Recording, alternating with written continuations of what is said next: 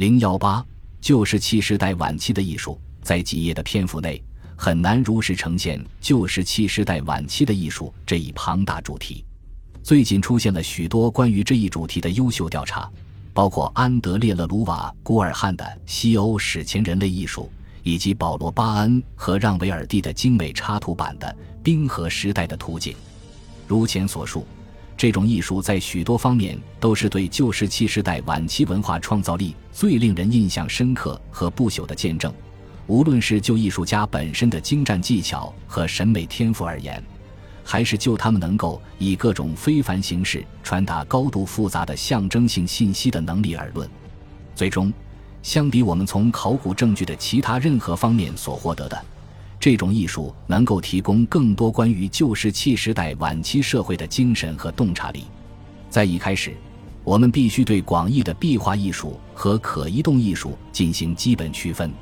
与洞穴艺术相比，便携式艺术的研究所产生的问题较少，因为文物本身可以准确地与其他考古材料相关联，并且直接与他们所处的整体文化背景相关。如前所述。这些可移动艺术品最显著的特征之一是，它们几乎发现于旧石器时代晚期所有阶段的地层中。最早可回溯至法国和中欧部分地区最早的奥瑞纳文化层，距今约三万年至三点五万年前。从德国南部的福格尔赫德洞穴遗址、盖森克洛斯特勒洞穴遗址和霍伦施泰因施塔德尔洞穴遗址所发现的引人关注的动物和人类小雕刻品。以及法国西南部一系列遗址，如费拉西洞穴遗址、阿布里布朗夏尔岩洞遗址、塞利耶遗址，保存的动物和女性外阴符号的较简单的轮廓雕刻品，都为这种突然爆发的艺术创造力提供了可观的见证。它似乎与欧洲中西部地区解剖学意义上的现代人类种群首次出现的时间相吻合。在整个旧石器时代晚期大部分末期阶段的地层中。能发现可移动艺术模式的广泛相似性。从晚期的佩里戈尔期和索鲁特期，我们发现了各种动物轮廓的雕饰，例如科隆比耶尔遗址、帕帕约奥遗址。在某些遗址中，例如夏朗德瑟岩的索鲁特文化层，我们还发现了类似的深刻浅浮雕版画。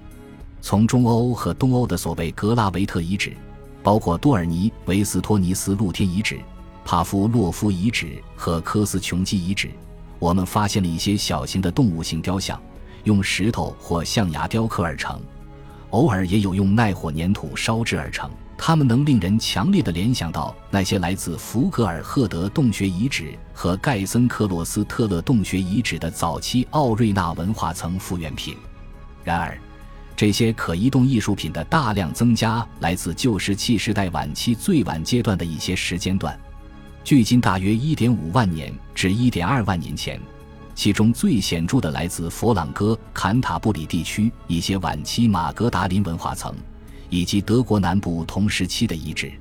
从较晚的马格达林期的一些遗址中复原的主题图案特别令人印象深刻，它涵盖了对驯鹿、马、野生山羊和猛犸象的高度自然主义的描绘，以及对鱼类、鸟类、海豹的类似呈现。还有对人类形态的更多示意，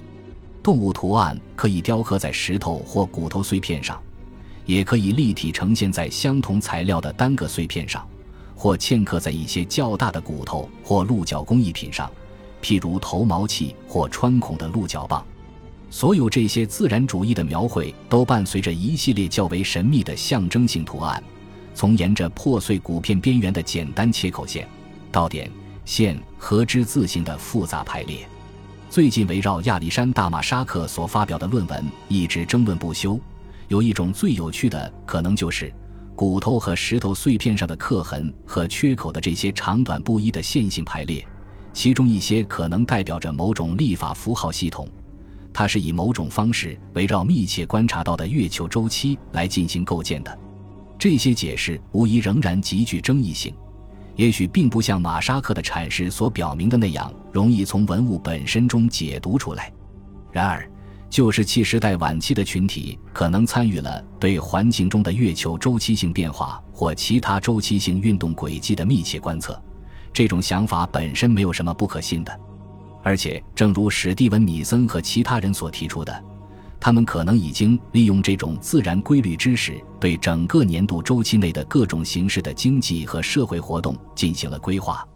可移动艺术的一些最有趣的反应，在所谓的维纳斯类型小雕像中得到了体现。现在可以再从俄罗斯南部延伸到比利牛斯山脉的跨越东欧、中欧和西欧的一条非常宽阔的弧线上得到证实。这些小雕像由相当丰满的女性形象组成，着重突出性特征，而头部、手臂和脚部通常只是简略的表现。这些图案的范围从相对自然的形式，如发现于奥地利维伦多夫遗址和俄罗斯南部科斯琼基遗址的样本。到有时候可以被视为具有两性含义的高度风格化的形式，如来自法国西南部蒂尔萨克遗址的样本。按年代排序，这些图案如果不是全部，也有大部分似乎都局限于距今约2.5万年至2.3万年前为中心的相对较短的时间范围，通常与晚期的佩里戈尔期或格拉维特期群体的文化相关。毫无疑问。对这些形象的解释富有各种想象力，从强调妇女在旧石器时代晚期社会中的核心作用，倒认为这些雕像充当着群落之间仪式交换的内容。这些群落依赖于欧洲大陆大片地区广泛的社会和联盟网络。例如，甘布尔认为，恰好是在欧洲的环境和生态条件最不稳定和不可预测的时候。这些雕像却似乎显示出它们最广泛的分布，并且不同地区居住者之间的各种形式的互动和交流对于人类群体的生存至关重要。解释各种形式的可移动艺术时所涉及的所有猜想，在延伸到对所谓顶层或洞穴艺术的分析时，就变得更加具有争议性了。有关洞穴艺术的基本特征至今保存完好。这种艺术形式主要以表现动物为代表，既包括主要的经济物种，如驯鹿、马鹿、马、美洲野牛、欧洲野牛、野生山羊和猛犸，还包括一些捕食者物种的代表，如狮子、熊和狼。除了一些非常罕见的例外，比如来自三兄弟洞窟的奇妙的巫师图像，以及派奇迈尔洞窟。拉斯科洞穴遗址和贡巴莱尔洞穴的几个高度图示化的人类代表，在记载洞穴艺术的汇编中，明确的人类图像几乎没有。大多数艺术品都隐藏在洞穴深处，往往位于距离入口一千米或更远的相对难以接近且狭窄的通道中。这种描绘有时由线性刻画组成，可能是用碎石片或碎石打火器等石器制作的。有时是用铁赭石或黑色二氧化锰，或常常是这两种颜料的混合颜料精心制作的绘画。这些动物几乎总是以轮廓形式呈现，而且几乎都是以单独个体的形式出现，而不是作为相关的群体或场景。除动物图像外，还经常有各种简略符号的描绘，范围从人的手背喷绘到纯粹抽象的符号。譬如线形的语言混合体版画、三角形或矩形的盖形的图案，或点和圆的各种蜿蜒排列。这些图案分布在洞穴的岩壁和天花板上的不同地方，而且往往直接叠加在先前绘画上，使得个别图形的轮廓几乎不可能被破译。当然，在这种情况下，我们很难摆脱这样一种印象，即构成艺术生产的主要动机在于描绘动物的原始行为。而不是为了最终成品的整体视觉或艺术效果。自19世纪70年代首次发现洞穴绘画以来，解释洞穴艺术创作背后的深层动机这一难题，一直困扰着历代研究旧石器时代的专家们。最初，为艺术而艺术的概念颇具吸引力，这是由那些有时间和闲暇从事审美追求的艺术家所提出的，远远超出了日常实物采集活动的需求。不可避免的，很快被前面所讨论的艺术的一些具体特征推翻了。后来的解释侧重于艺术的潜在作用，即反映某些与特定人类社会相关的图腾符号，或者将绘画用作交感巫术的一种形式，旨在确保对在人类食物供应中至关重要的特定动物种类的控制。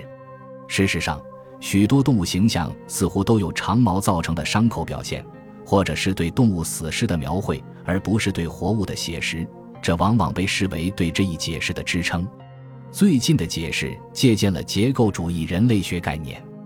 认为整个旧石器时代的艺术风格可以被视为反映了旧石器时代晚期社会一些基本的二元对立，围绕着社会中的男性和女性之间的对立而构建。这一观点主要表现在安德烈·勒鲁瓦·古尔汉的出版物中。假设在艺术中所代表的所有主要动物种群都可以被视为男性或女性符号的一种反应。这些符号分散在洞穴的各个区域，通常与据称是男性或女性的抽象标志相关联。以各种线条或箭头状的图案表示男性，以更广泛的三角形或盖形图案表示女性。最新的解释由约翰·法伊夫、史蒂文·米森和其他人提出，倾向于强调洞穴艺术的潜在作用，通过所反映的各种因素。诸如动物群行为或活动的各种季节性变化，或者与狩猎活动组织最相关的特定动物的行为特征，来强调其承载的关于旧石器时代晚期群体当时环境的明确信息方面的潜在作用。更富有想象力的一种解释是，大部分艺术都可以代表所谓的正位影像，是在艺术家由药物引起的恍惚状态下留下的。本集播放完毕。感谢您的收听，喜欢请订阅加关注，主页有更多精彩内容。